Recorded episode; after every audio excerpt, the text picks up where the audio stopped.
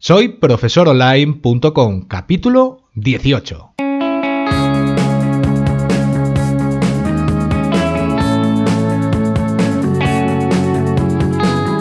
Bienvenidos al episodio número 18 del podcast para cualquier persona que desee compartir sus conocimientos y emprender en Internet al mismo tiempo, ganándose la vida con sus propios alumnos virtuales. Ya lo sabéis, mi nombre es Héctor Abril y hoy hablaremos sobre la modalidad de teleformación, es decir, cómo debemos de gestionar la formación bonificada mediante Fundae en nuestros campus virtuales. Vamos a comenzar haciendo mención al anterior capítulo del podcast donde ya veíamos la manera de que nuestros clientes de empresas su formación les saliera a coste cero o al menos por muy poco dinero. Dale un vistazo para situaros más fácilmente en esta nueva entrega relacionada con la formación bonificada. Y haciendo un breve resumen, ya vimos en qué consistía la formación bonificada, los importes económicos a los que podemos optar, cómo darnos de alta como profesores y a la ayuda que puede prestar una entidad organizadora. Ya os adelantamos que habría un segundo capítulo sobre este tema hablando concretamente sobre la modalidad de teleformación y los requisitos que Fundae nos pide para impartir un curso online. Bien, pues vamos ahora a enumerarlos y a explicar cada uno de ellos. Según Fundae, una acción formativa se considera teleformación cuando la impartición se desarrolla a través de una plataforma de formación que posibilite la interactividad de participantes, tutores y recursos localizados en diferentes lugares. En otras palabras, Hablamos de un campus virtual bien estructurado. Entonces, lo que debemos de hacer es configurar nuestro campus virtual para que cumpla estos requerimientos, pero atendiendo concretamente a una lista de necesidades que debemos de cubrir tecnológicamente. Y esto es necesario porque un inspector del SEPE, ya sabéis, el Servicio Público de Empleo Estatal, que son los encargados en nombre de Fundae de verificar las buenas prácticas que hagamos, puede pedirnos explicaciones sobre cómo se está impartiendo un curso. Así que habrá que considerar que un inspector puede visitarnos durante el tiempo de realización de la actividad o posteriormente cuando haya finalizado. Y bien, dicho esto, vamos a empezar viendo algunos datos generales sobre el campus virtual. Y es que, en principio, cualquier plataforma de aprendizaje digital nos podría servir, pero es cierto que tiene que tener unas cualidades mínimas para ser compatible con la doctrina de Fundae. Por tanto, vamos a ver diferentes aspectos vitales para que no tengamos ningún problema en el momento de bonificar correctamente el saldo de nuestros clientes. Así pues, que la recomendación que nosotros os hacemos, por lo positivo que nos ha ido siempre utilizándolas, son dos plataformas, Moodle y Chamilo. A ver, es cierto que existen muchas otras en el mercado, las hay gratuitas y las hay de pago, pero la gran comunidad de usuarios que rodean a ambas soluciones siempre va a ser un factor muy positivo para decidirnos por ellas. Además de porque cumplen perfectamente con todo lo necesario que vamos a ver en este capítulo. Si os parece bien, dadle un vistazo al programa 5 del podcast donde mencionábamos algunas herramientas más que cualquier profesor digital debería aprender a utilizar, al menos para defenderse en Internet. Vamos a comenzar entonces viendo la asistencia tutorial. Esto es uno de los aspectos más importantes que debería tener la plataforma de Learning, ya que va a permitir tutorizar a vuestros alumnos mediante herramientas virtuales. A ver, lo cierto es que Fundae no impide que se resuelvan dudas sobre el temario mediante una llamada de teléfono o mediante un correo electrónico, pero prefiere que haya un registro de todo y canalizar las asistencias, tutorizadas me refiero, mediante utilidades del propio campus virtual. Entonces, para solucionar este inconveniente, eh, podéis hacer uso de las utilidades de mensajería interna con notificación a los emails de los alumnos y tutores que tanto Chamilo y Moodle disponen. En el caso del primero, de Chamilo, ya viene incluida y es muy fácil de gestionar. En el caso del segundo, de Moodle, os recomendamos la extensión de Quick Mail, muy sencilla de utilizar y funciona correctamente. Os dejo un enlace en las notas del programa para que podáis eh, conocer de primera mano esa herramienta. Obviamente, eh, Fundai no tiene el acceso al contenido de estos mensajes, vulneraría la privacidad, pero sí se podría justificar llegado el momento, pues tal vez mediante capturas de pantalla o grabando en vídeo la pantalla de vuestro ordenador o compartiendo nuevamente vuestra pantalla en tiempo real con el organismo público, siempre que fuera necesario en caso de justificar, ¿no? También eh, podría ser viable impartir videotutorías a vuestros alumnos con un componente instalado en nuestro campus virtual. llamado Big Blue Button y que nos permite dejar un registro de acciones por si algún inspector precisa revisarlo. También, como os decía antes, os voy a dejar el enlace en las notas del programa. Aunque aquí ya entramos en un aspecto eh, más técnico. Eh, tal vez deberíamos plantearlo de una manera más organizada, ya que los recursos de este componente de vídeo requieren unas capacidades superiores y posiblemente la contratación de un servidor independiente al que nosotros utilizamos para el campus virtual. Bien, entonces vamos a continuar ahora con las instrucciones facilitadoras que nos pide Fundai. Esto es un documento con las indicaciones de utilización del campus virtual al que acceden nuestros alumnos. Deben de contar con todos los pasos necesarios para ayudar al alumno a acceder con sus credenciales al temario y a las diferentes herramientas que le ayudan a comunicarse con el tutor o con otros alumnos. A ver, podéis crear un PDF a partir de un documento de texto donde incluyáis capturas de imágenes de vuestra plataforma de e-learning explicando el proceso paso a paso. No es más complicado. Esto deberéis entregarlo junto a las credenciales del estudiante previamente a la fecha del comienzo. También os recomendamos que esté disponible en la propia portada de la plataforma para facilitarle las cosas a vuestros alumnos. Podéis adicionalmente ofrecer su visualización desde algún otro lugar una vez logueados los alumnos.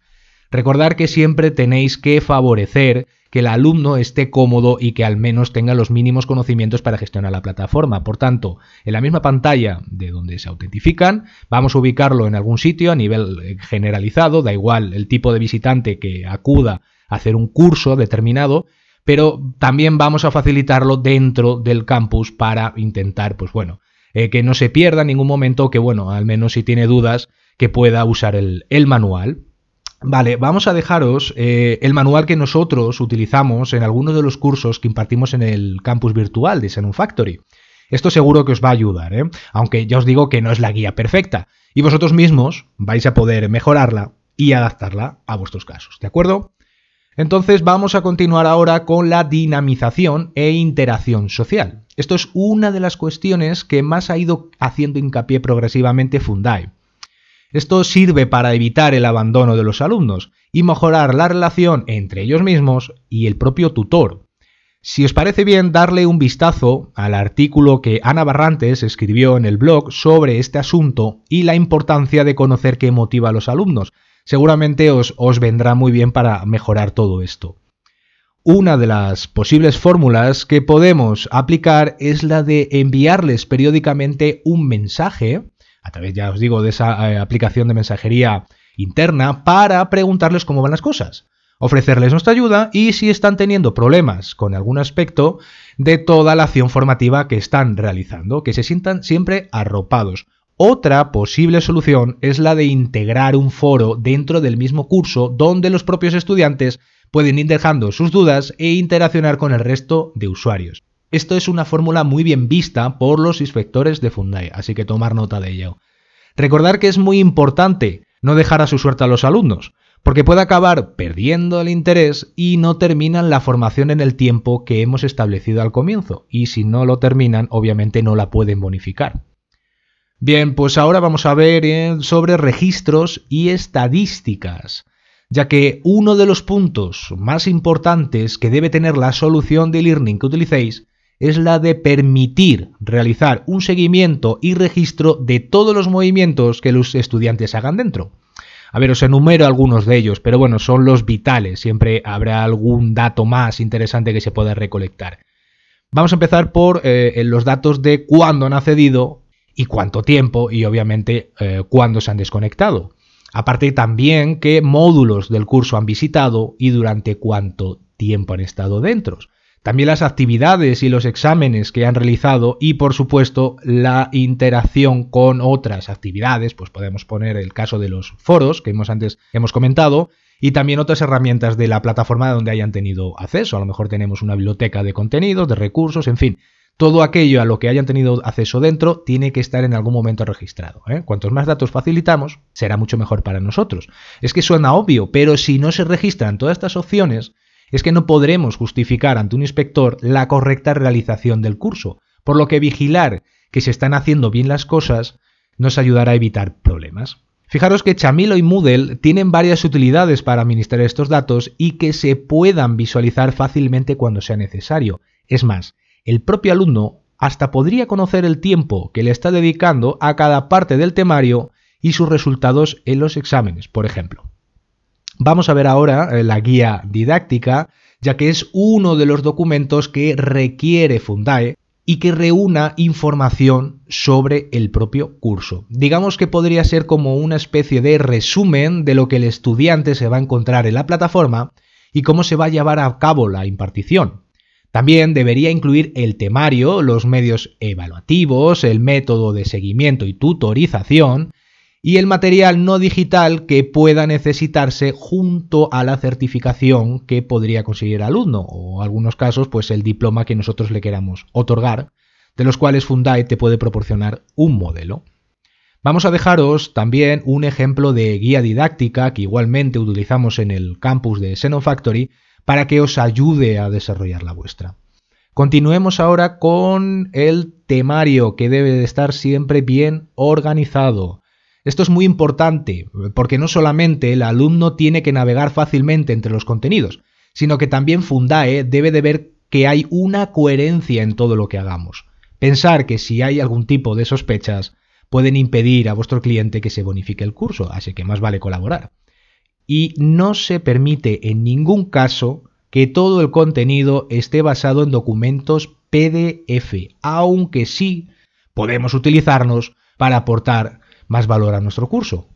Por otra parte, debe de existir exámenes o actividades evaluativas que permitan verificar los conocimientos que el estudiante adquiere y Fundae debe de tener acceso a esas calificaciones. Bien, y dicho esto, vamos a ver algo sobre el tiempo invertido por parte del alumno y sus resultados porque según Fundae, un alumno debe realizar al menos el 75% de los exámenes propuestos en la plataforma digital y acreditar al menos un 75% de las horas en conexiones al campus. Así que procurar que vuestros alumnos no se olviden de visitar frecuentemente el campus virtual y de realizar las actividades que les solicitéis. Pensar en este caso que sería contraproducente incorporar demasiados documentos PDF en la plataforma, ya que estos podían ser descargados y leídos fuera del entorno de la plataforma. Y encima el tiempo no va a contarse, entonces sería muy difícil de justificar cómo se ha invertido todo ese tiempo. Y dicho esto, ah, podríamos hablar sobre el tutor y la experiencia. A ver, cierto es que las consideraciones sobre el tutor, que muchas veces es la misma persona emprendedora que desarrolla el temario, comercializa la actividad formativa y gestiona hasta la propia ah, plataforma e-learning, deberíamos haberlas comentado en el antiguo capítulo, en el capítulo anterior. Pero hay algunas cuestiones que deben de ir ligadas con la plataforma de teleformación. Por ejemplo, el currículum vitae de la persona que realiza las tutorías debe de ser accesible en cualquier momento por el alumno y obviamente por Fundae, así que procurar dejarlo siempre mm, visible para cualquier usuario. Un aspecto muy muy interesante es que se requiere una experiencia acreditada como tutor online de al menos 30 horas. A ver, esto no debería ser un problema, pero considerar que alguien os pueda pedir pruebas sobre ello. ¿eh? Y bien dicho esto, vamos a hablar sobre el usuario virtual que Fundae debería tener. Este organismo público, representado por sus expertos del, SEPE, debe disponer de un usuario con roles especiales que le permita acceder al campus virtual y poder analizar los datos registrados sobre los alumnos y su interacción. En Chamilo hay un rol llamado recursos humanos, que cuenta en principio con los permisos necesarios para permitirle a Fundae acceder a los registros. Y en el caso de Moodle, lo más recomendable es crear un perfil nuevo e ir ajustando los permisos que queremos otorgarle para que pueda inspeccionar sin modificar nada de los cursos. Recordar que la misión de Fundae es vigilar el buen desarrollo del curso y no interaccionar con los alumnos a través de la plataforma. A continuación vamos a ver cómo custodiar la información. Y es que una vez finalizado el curso impartido, los registros deben mantenerse en la plataforma hasta final del año en curso, recomendablemente, ¿eh? y archivarlos durante cuatro años en soporte electrónico. Un consejo práctico que os voy a dar sería exportar los informes que nos ofrezca la plataforma en formato PDF y firmarlos con nuestro certificado digital. Así, el documento conservará la fecha que podemos hacer coincidir con la terminación del curso. Y bien, dicho todo esto, ahora vamos a ver algunos consejos, al menos que nosotros entendemos muy útiles, para afrontar una situación de inspección. Uno de los peores momentos que puede surgir cuando impartimos un curso bonificable es la temida inspección por parte del SEPE. A ver, no cabe duda de que debemos de tener las cosas bien atadas para que no impidan bonificárselo a nuestro cliente o le puedan solicitar que devuelva el dinero si la actividad formativa ha terminado hace tiempo y ya se bonificó ese saldo. Si lo recordáis, comentábamos en el anterior podcast que la entidad organizadora es un bien muy útil en muchos casos y ahora nos va a servir una vez más como salvavidas porque es la mediadora entre el inspector y nosotros, por los que sus consejos nos van a venir de perlas en estos momentos complicados.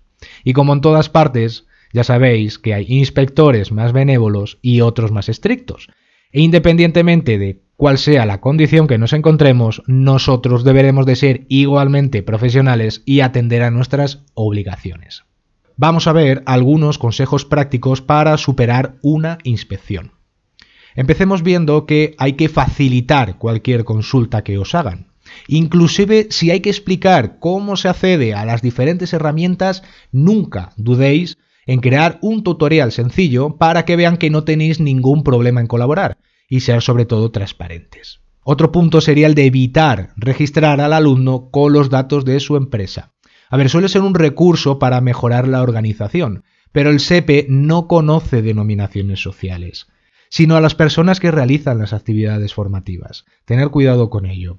También crear una hoja de registro manual para el seguimiento de las llamadas e emails que recibáis con las consultas que os hagan, incluyendo la fecha, la cuestión concreta y la parte del temario a la que hace referencia.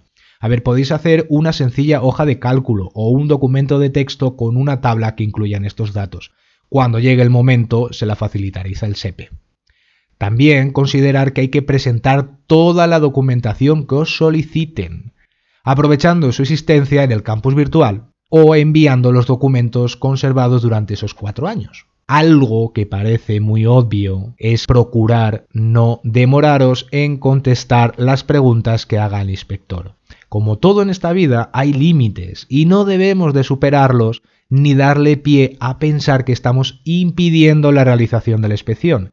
Así que yo os recomiendo colaborar lo más rápido posible. Si hacemos un repaso rápidamente sobre todo lo que hemos visto más relevante para Fundae en un campus virtual, tendríamos la asistencia tutorial, instrucciones para el acceso y gestión del curso, la dinamización social muy muy importante, el control de registros de los seguimientos de los alumnos, que debe llevar una guía didáctica que debe estar incorporada en el campus también, una manera coherente de organizar el temario para que no haya problemas en las inspecciones, cuáles son los mínimos para que un curso se dé de paso para ser bonificado, y cuando hablo de mínimos me refiero al tiempo que tiene que pasar el alumno realizando actividades o eh, haciendo algún examen, ¿no? Y aparte del temario. También que el tutor debe cumplir algunas características y documentar sus capacidades para tutorizar ese propio curso. Otro punto también que hemos visto es el de crear una cuenta de usuario para el inspector de Fundae y que él pueda eh, analizar los resultados de los alumnos. Y finalmente, ah, cómo debemos de custodiar la información, algo muy importante y que debemos de conservar durante, ya habéis visto, cuatro años. Además, también hemos comentado algunos consejos para tener una inspección positiva, aunque recordar que cada caso es particular, por lo que a líneas generales os recomendamos que siempre colaboréis de la mejor manera. Y bien, bueno, y dicho esto, llegamos al final del capítulo de hoy con muchas pautas para llevar a cabo un buen curso de teleformación. Si nos dejamos algo en el tintero, no os preocupéis, vamos a preparar otra entrega más adelante reuniendo todos esos consejos que os podamos dar.